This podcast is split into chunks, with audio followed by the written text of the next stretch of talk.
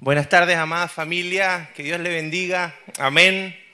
Nos sentimos tan felices y contentos de estar acá, poder servirles eh, y expectante porque estas son las cosas que me gustan del reino. Eh, cuando la agenda de Dios se establece y cuando Él nos mueve por su voluntad, para mí es una de las cosas más maravillosas y estoy seguro que esta tarde nos vamos a ir tremendamente transformados por el Señor. No sé si usted lo cree.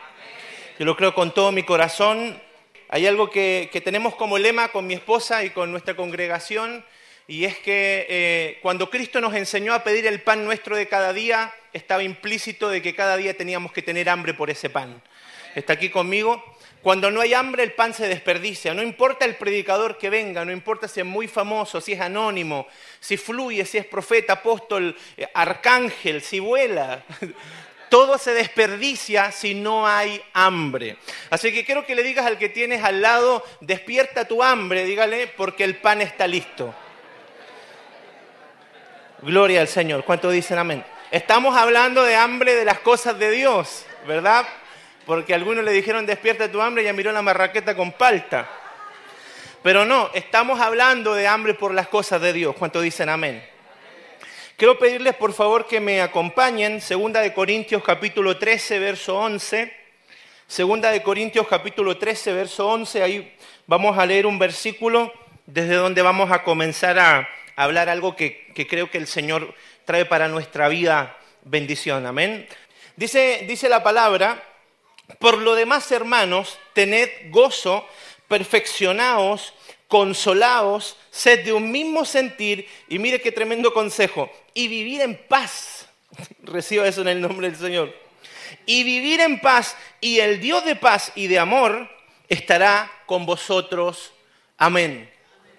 Este, este último consejo que el apóstol Pablo le da a la iglesia de Corinto eh, me parece uno de los tips más fácil de entender que la palabra del Señor tiene para nosotros.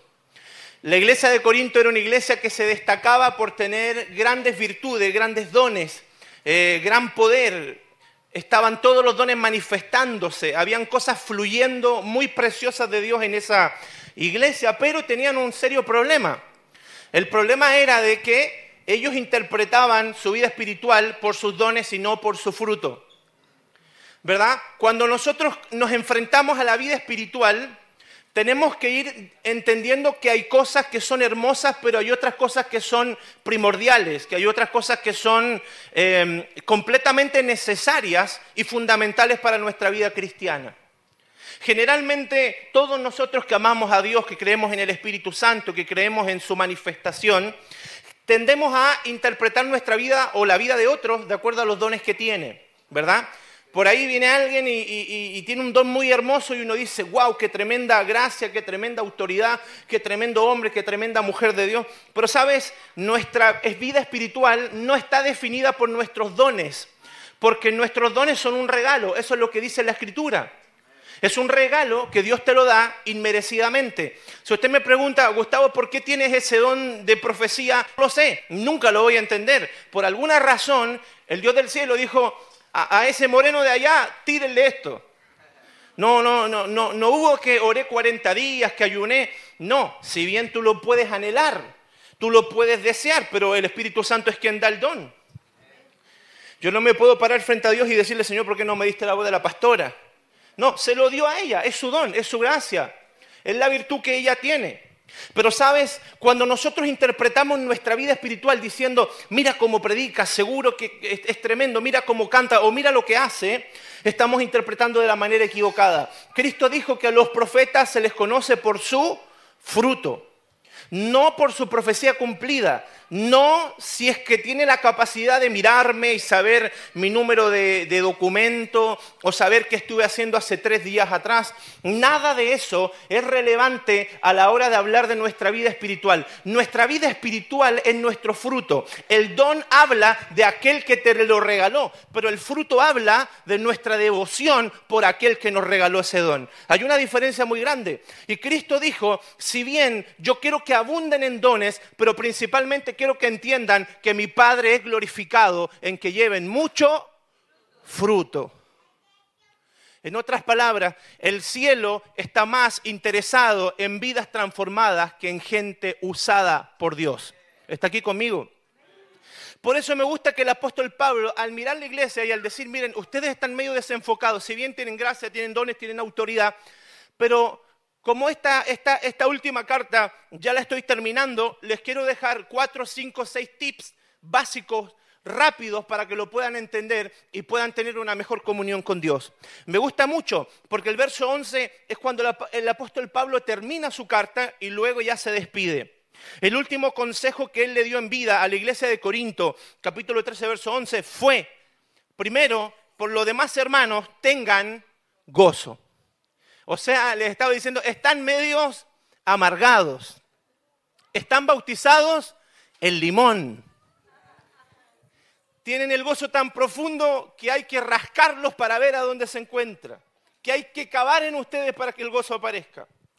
Y qué curioso es que nos damos cuenta de que muchas veces los más amargados de la familia, de la cuadra, de la universidad, del almacén, son los evangélicos del barrio. Y uno dice, ¿por qué pasa esto? Pasa porque muchas veces esa gente está interpretando que son sus dones los que hablan de su espiritualidad. No necesito este fruto, no necesito este gozo. Yo hablo en lengua, yo profetizo, yo canto, yo hago cosas formidables. Pero no, la gente no está juzgándote por tu don. Dios dijo en su palabra que la única manera de, medir nuestra vida espiritual no es respecto a nuestro don, sino respecto a nuestro fruto. Y Pablo dice, muchachos, necesito que tengan gozo. Sabes que eh, el gozo es bien distinto a la alegría. La alegría es una emoción, el gozo es un fruto. La alegría se termina cuando algo te perturba. El gozo sigue en pie aunque haya sufrimiento. Escuche lo que le voy a decir.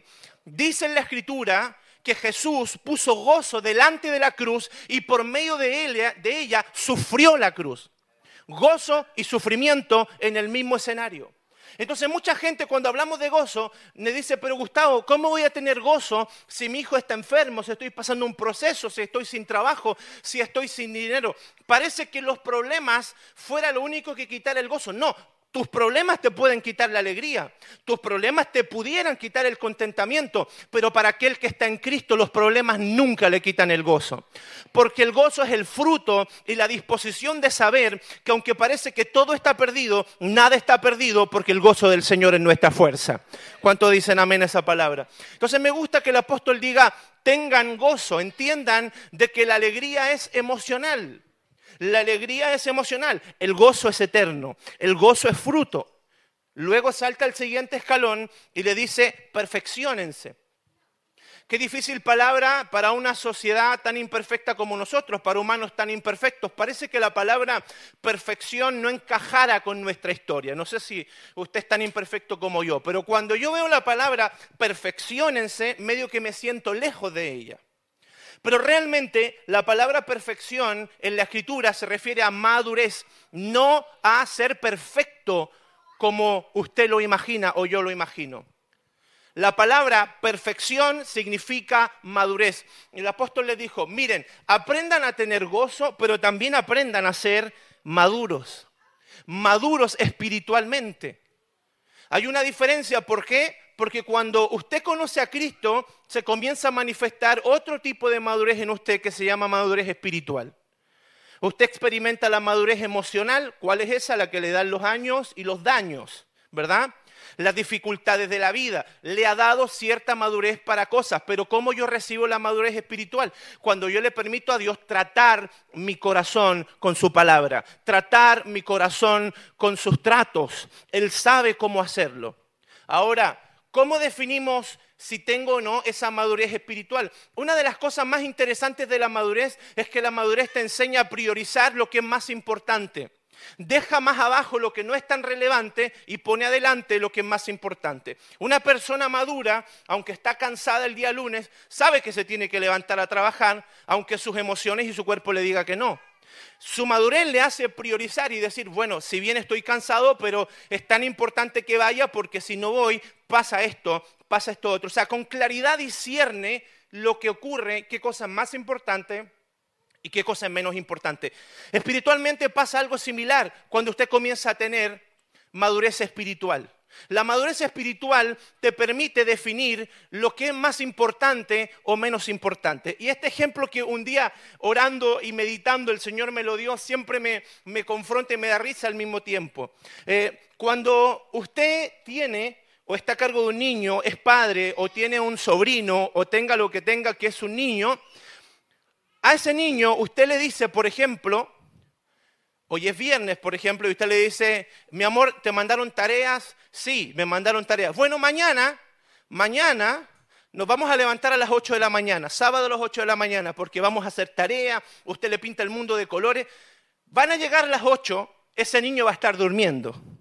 Ni le va a interesar lo que habló con usted. Lo va a intentar sacar 700 veces de la cama y las tareitas las va a hacer a las 2 de la tarde. Pero si a ese mismo niño usted le dice, mi amor, se terminó la semana, sábado, 8 de la mañana, nos vamos a ir al zoológico, nos vamos a ir al cine y nos vamos a ir a McDonald's. Esa criatura, 7 de la mañana, va a estar tocándole la puerta y levantándolo a usted de la cama. ¿Por qué pasa eso? Eso ocurre porque la inmadurez de ese, pequeño niño le hace priorizar lo que no es tan importante. ¿A qué me refiero con esto? ¿Cómo defino la madurez espiritual? Es maduro espiritual aquel que prioriza lo formativo y no lo recreativo. El niño no prioriza lo formativo, no tiene la madurez de entender que estudiar le va a servir más que ir a comer una Big Mac. No sé si me estoy explicando. No sé si estoy hablando de esto porque ya es hora de comer o qué. Pero a lo que quiero llegar es que cuando una persona es inmadura no tiene la capacidad de entender qué cosa es más importante y generalmente va a poner lo recreativo encima de lo formativo. ¿Cómo se aplica eso a mi vida? Si a usted le gusta más los bautismos, los congresos, ah, ya, me estoy metiendo acá.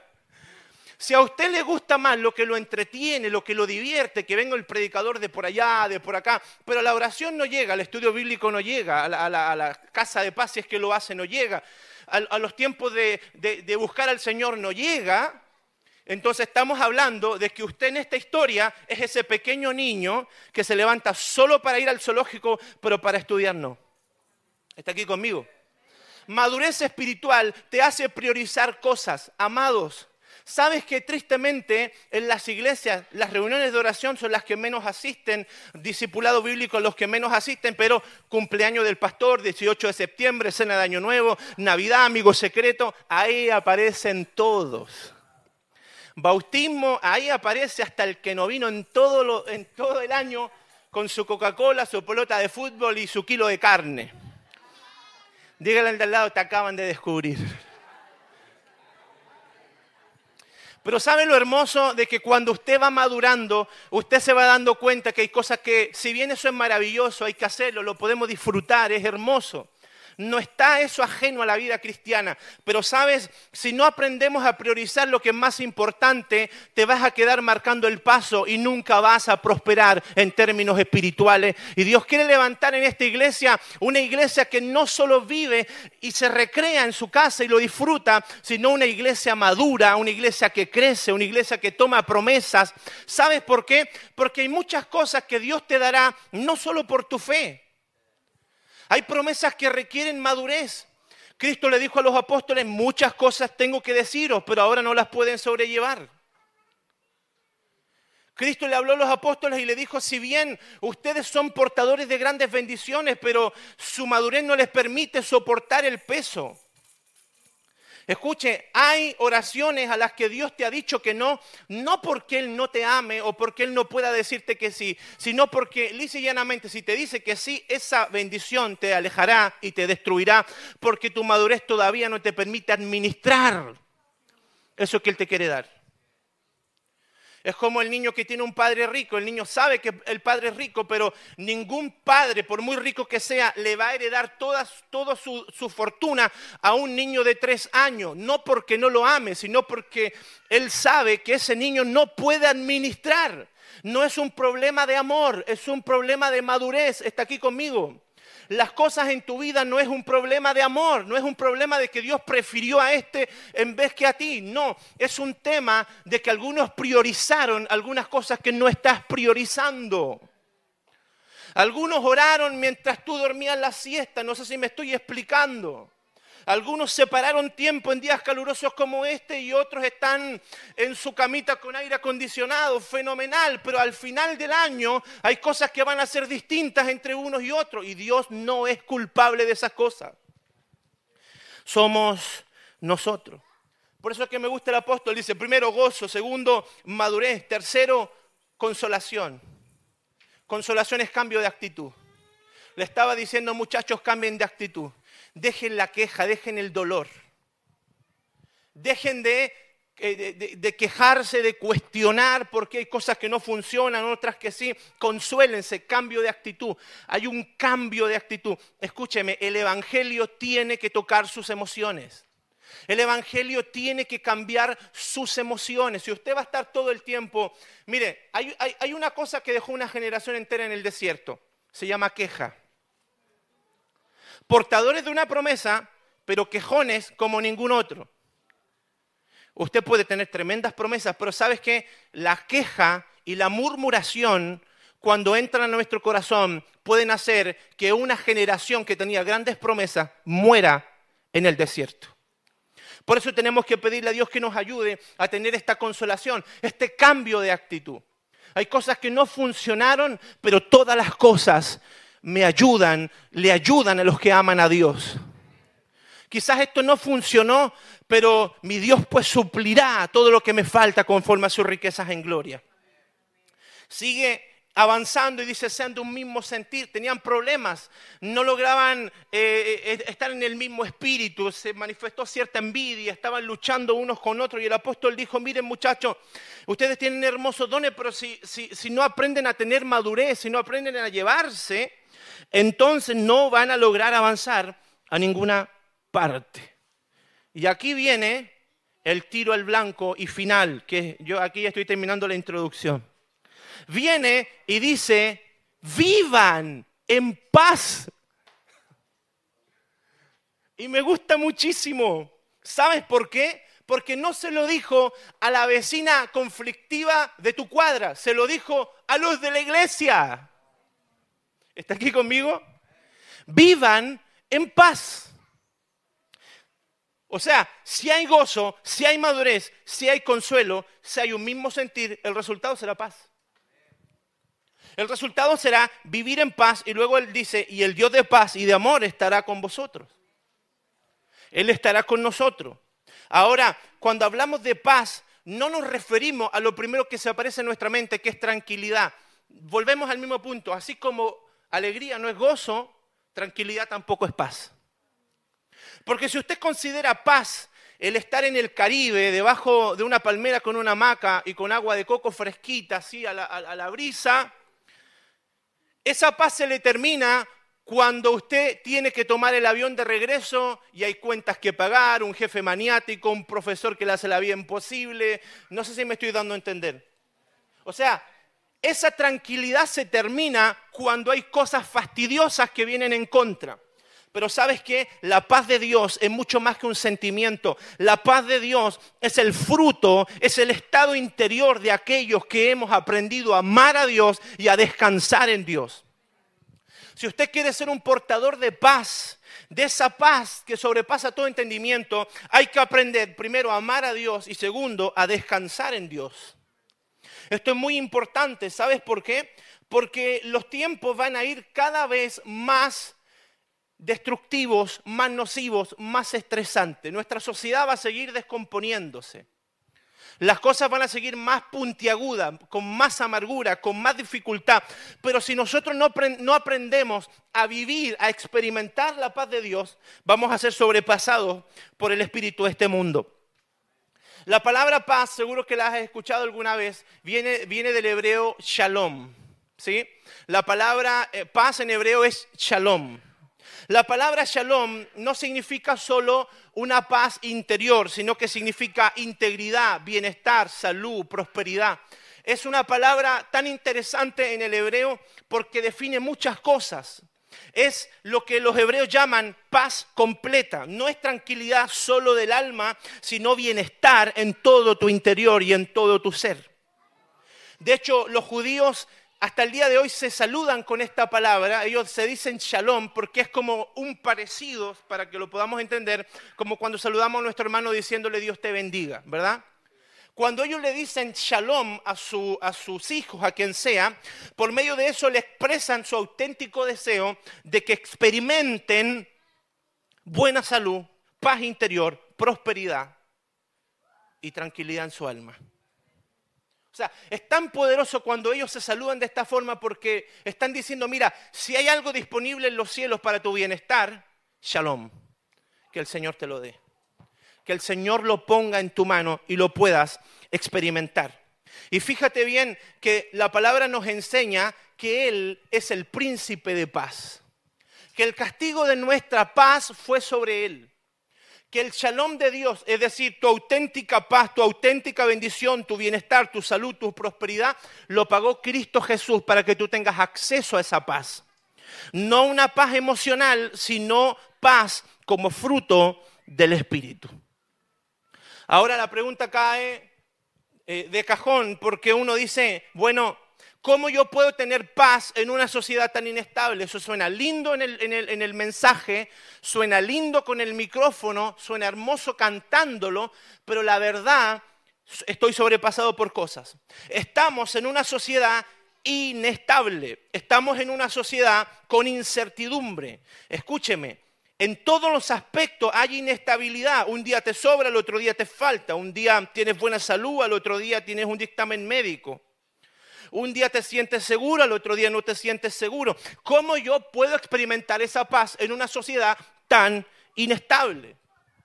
Cuando experimentas esta inestabilidad, de hecho, todo, todo lo que son las, la, la destrucción de la salud mental que eh, está tan de boga hoy en día, viene desde la raíz de que los seres humanos ya no sienten paz, no experimentan esta paz, no pueden vivir esta paz.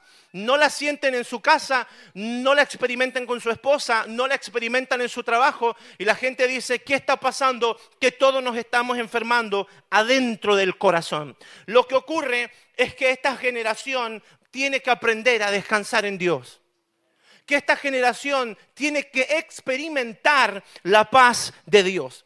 Y déjeme decirle que, aunque los hombres de la Biblia fueron tremendos, no se salvaron de vivir esta inestabilidad, esta incertidumbre. Hay un caso icónico que me gusta mucho. Moisés con tres millones de personas a cargo. Se abre el mar, tremenda respuesta de Dios. Vienen plagas respaldándolo todo iba viento en popa hasta que pasaron el mar al otro lado. Cuando pasan el mar al otro lado, literalmente Moisés no tenía idea para dónde había que ir. La escritura es clara. Cuando Moisés en un momento comenzó a experimentar que la gente le decía, Moisés, te amamos, pero parece que estamos caminando en círculo. Moisés eres espectacular, pero me parece que ese arbusto yo lo vi hace tres semanas. Me parece espectacular. Y la gente ya comenzó a decir, parece que nuestro pastor medio que no sabe para dónde tenemos que ir. La realidad es que Dios simplemente le había dicho a Moisés, abre el mar y ándate a la tierra prometida. No le dio coordenadas, no le dijo 30 kilómetros para allá, luego a la derecha, luego hacia la izquierda. De hecho, esta conversación está escrita en la Biblia. Cuando Moisés habla con Dios en medio de su incertidumbre, dice en Éxodo 33, 13, escuche lo que le voy a leer. Moisés está hablando con Dios y le dice, ahora pues, si he hallado gracia en tus ojos, te ruego que me muestres ahora tu camino. O sea, no tengo idea para dónde tengo que ir. ¿Está conmigo? No tengo idea.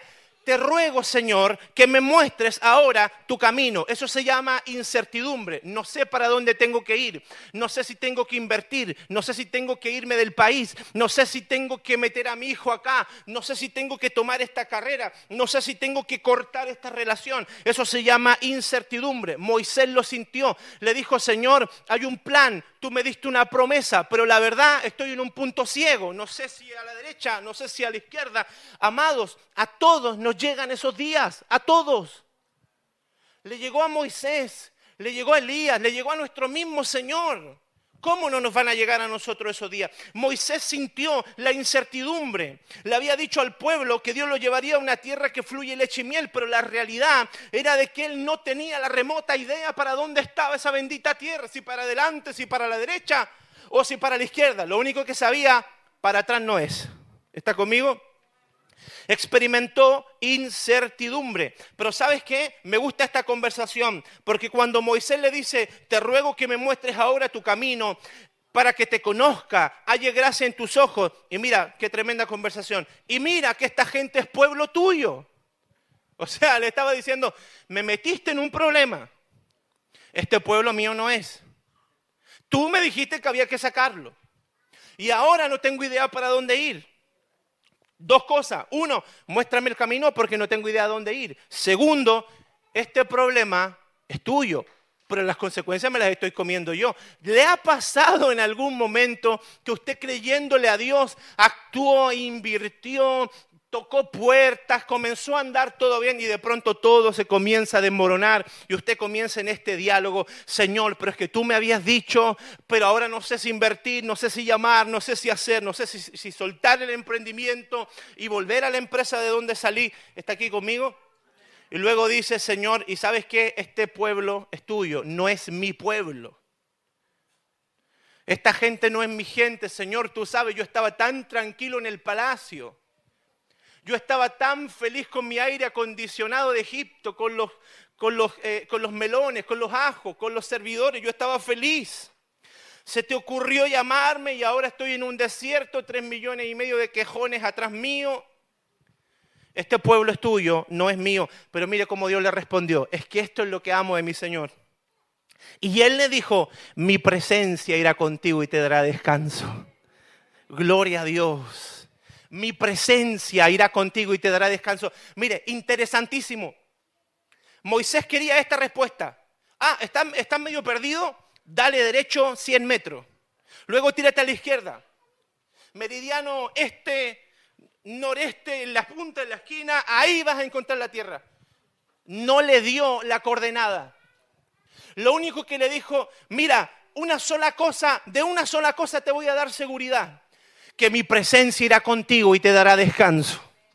No necesitas saber el plan entero con todos sus detalles. No necesitas saber lo que viene en 10 años, en 5 años o en medio mes más. Lo único que necesitas saber, amada iglesia, es que Dios está contigo y te dará descanso. Que no importa por lo que estés pasando, hay un Dios que ya vio ese desierto y que ya determinó sacarte en victoria de ese desierto.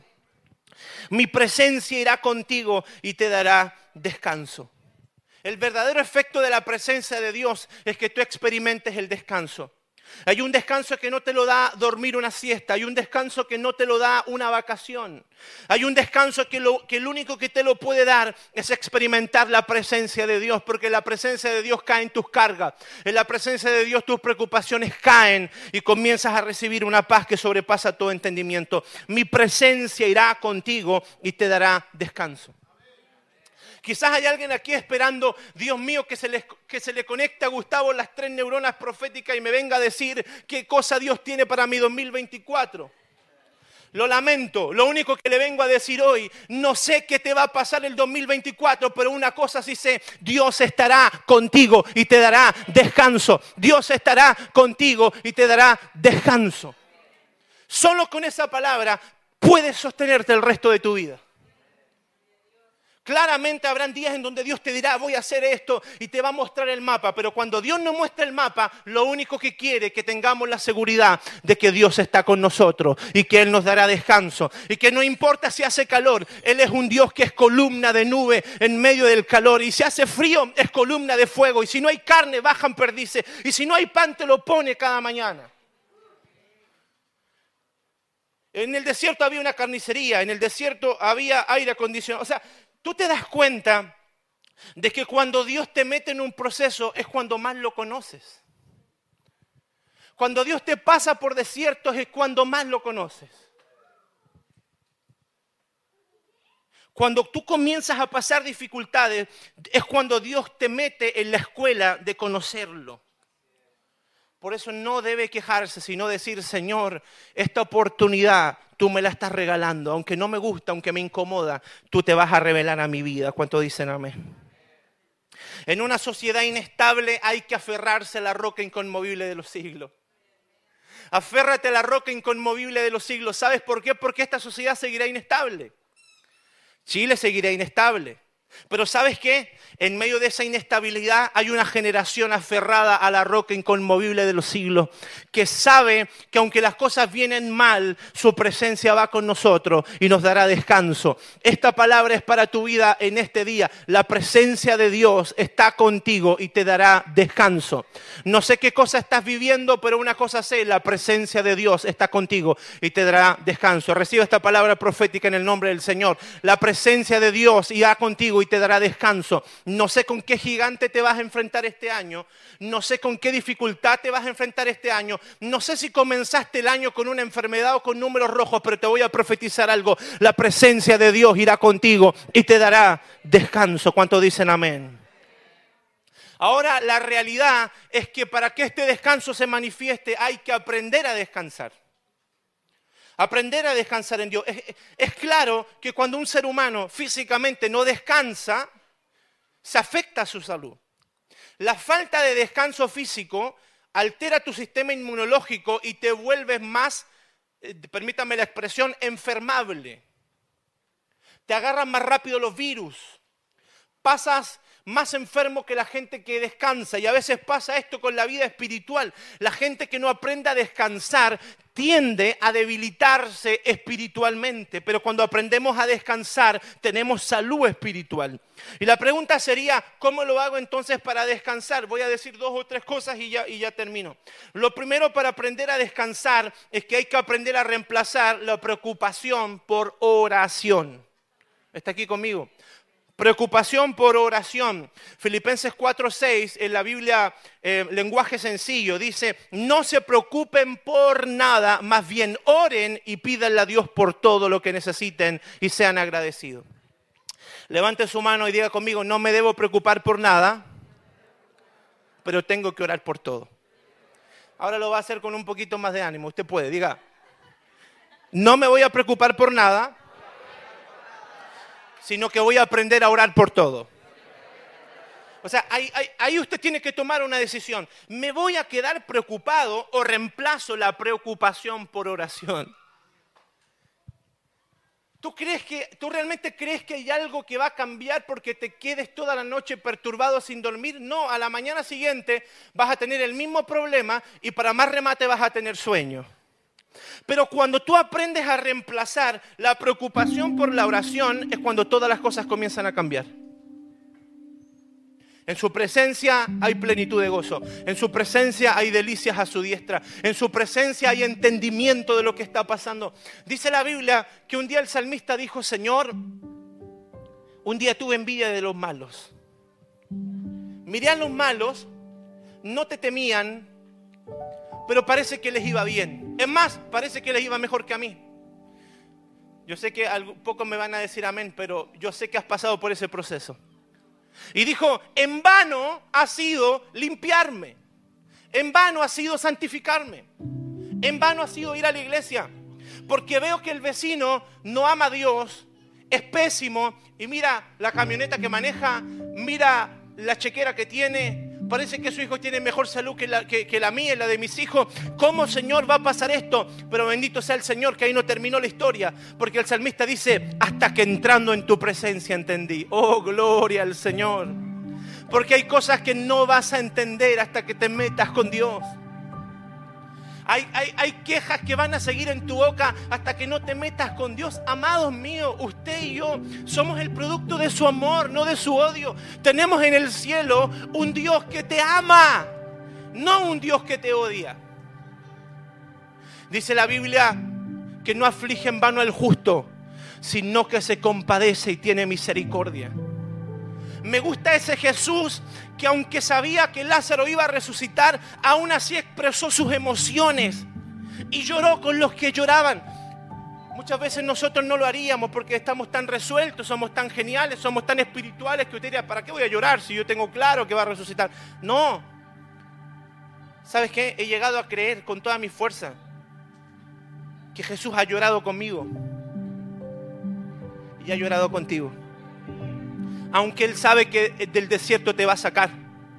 Pero cuando el corazón duele, hay un Jesús que se está doliendo también. Aprenda a reemplazar la preocupación por oración. Porque cuando tú te metes en su presencia, hay muchas cosas que tú las comienzas a entender. Hay muchas cosas que te hacen sentido en su presencia. Hace, hace algún tiempo atrás estábamos pasando un tiempo difícil como familia, son, de esos tiempos en donde parece que todo se cae, parece que nada funciona y parece que eres como la oveja negra que todo lo malo le pasa a él, ¿verdad? Eres como el mejor guerrero del Señor. ¿Cuántos han pasado por esas etapas de sentirse el mejor guerrero del Señor, verdad? Parece que todas las guerras te las dan a ti. A veces con mi esposa nos reímos, decimos somos los mejores guerreros del Señor porque las cosas más inéditas nos han pasado. Pero sabes que con toda honestidad, un día pasando un momento muy duro, muy difícil, esos días grises, oscuros. Nos sentamos con mi esposa a escuchar una palabra. Teníamos un hermoso ficus que lo terminé matando de tanto regarlo, pero ese es para otro día, otro sermón, otro viaje. Pero sabes qué, mientras estaba sentado al lado de nuestro ficus, mi esposa acá, yo acá mirando la, mirando la prédica, yo de pronto siento la presencia de Dios en mi corazón. Yo sé que Él está conmigo siempre, pero lo sentí ese día Comencé a llorar, me acuerdo que muy triste por una situación, hasta que de pronto yo tengo una visión. Nunca se me va a olvidar esto que te voy a contar. Me veo abajo de un pozo, mirando hacia arriba la luz. Veo el pozo, yo estoy al fondo, veo el agua, pero veo arriba la luz. Y veo que de arriba tiran un balde con una cuerda. Querían sacar agua. Yo veo toda la escena. Veo cuando el balde cae, cuando se comienza a llenar, pero aquí viene lo interesante. Veo cuando viene la tensión para sacar el agua. Y veo como esa cuerda se empieza a tensar, a tensar. Y veo como, e, como en esa tensión el agua profunda iba saliendo y escucho la voz del Espíritu que me dice, hijo mío, hay tensiones que destruyen al hombre, pero hay tensiones que sacan las aguas más profundas de los pozos para alimentar a gente sedienta. Y él me dijo, aunque esta tensión te está doliendo, es necesaria porque no es una tensión para destruirte. Yo, Gustavo, tiré mi balde y estoy sacando de las aguas más profundas de tu corazón para regar corazones que van a necesitar una palabra. Y yo vengo a decirle a alguien en esta tarde, Jesús tiró su balde en tu pozo, pero quiero decirte algo, esa tensión no te va a destruir, esa tensión va a sacar lo mejor de tu vida. Alguien tiene que levantar su mano y glorificar a su Dios. Porque hay tensiones que destruyen, pero hay tensiones que sacan aguas profundas. Y ese Dios que te ama tiró el pozo tiró el balde en el pozo de tu corazón. Y te quiero decir algo, va a salir el mejor agua de tu pozo este año. Gloria al Señor. Va a salir el mejor agua de tu pozo este año. Esta tensión que has sentido no te destruirá, dice el Señor. Oh, gloria a su nombre. Bendito sea su nombre. Es por eso, amados míos, que orar es tan trascendental si no oraba, yo no iba a encontrar sentido en la que estaba viviendo. Pero bendito sea el Señor que cuando tú te metes a orar, todas las cosas comienzan a encontrar sentido. Quizás todo tu estrés, quizás toda tu ansiedad, quizás todo lo que has vivido hasta este punto, lo único que está esperando es que te determines a llegar a casa y decir, Señor, no tengo idea de lo que está pasando en mi vida, todo se me está cayendo a pedazos, pero una cosa yo quiero creer, tú estás conmigo y me vas a dar descanso. Tú no me abandonarás, Él es bueno, Él es misericordioso. Hay tantas veces que tendemos a desconocer a nuestro Dios. Tenemos un muy buen amigo, sus pastores lo conocen, se llama Edson, a él le dio coronavirus, uno de los primeros. ¿Se acuerdan? Pasó toda una noche muy mal, su familia nos llamó, oren por favor, los doctores dicen que no pasa, nos pusimos a orar.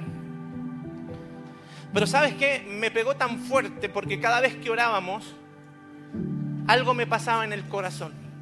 No lograba entender cómo ese Dios tan bueno que he predicado toda mi vida, que yo lo vi a Él levantar sus manos y glorificarlo, le estaba haciendo pasar eso tan duro, tan difícil. No me cuadraba en mi mente, no lo decía para afuera, pero sí lo sentía en mi corazón.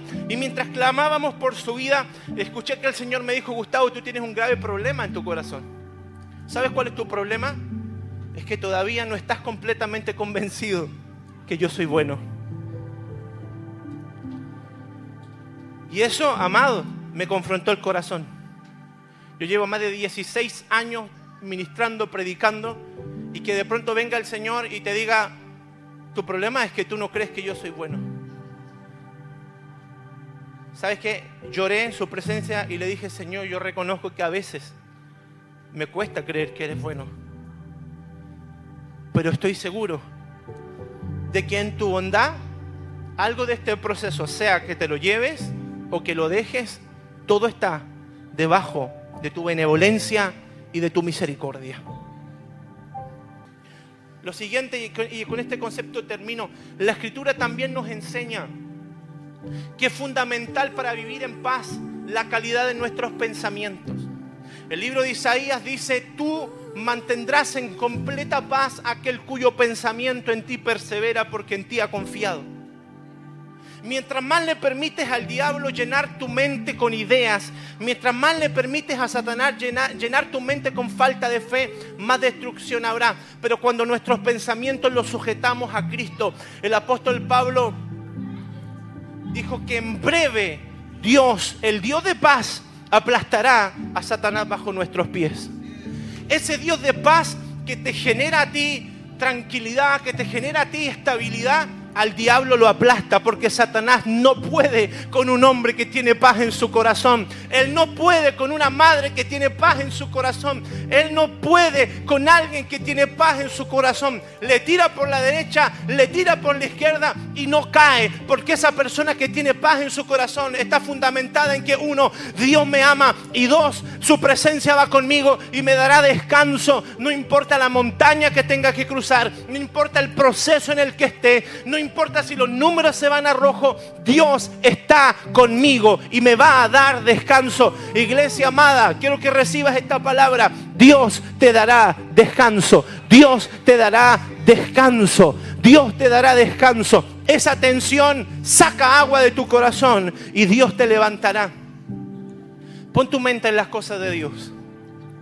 Pon tus pensamientos, ríndelos. Ríndelos a Jesús. Llena tu mente con la palabra del Señor. Llena tu corazón con su voz. Llénate de su presencia. En este mundo inestable hay una verdad presente. Dios está contigo. y esto, aunque parece básico, se nos está olvidando a muchos que Dios es bueno y que cualquier proceso en el que tú estés, escucha, aunque exista sufrimiento en él, su bondad va a generar fruto maravilloso para Dios. Las dificultades de la vida son el escenario en donde Dios actúa. La fragilidad humana es donde Él se hace fuerte. La vulnerabilidad del hombre es el terreno con el cual Él trabaja. Por eso te digo de parte del Señor, has venido a escuchar esta palabra los que están aquí y los que me están escuchando por internet. Dios te dice que aunque ha sido difícil, aunque ha sido duro y aunque te está costando, su presencia va a ir contigo y te va a dar descanso. Y hoy vas a experimentar ese descanso.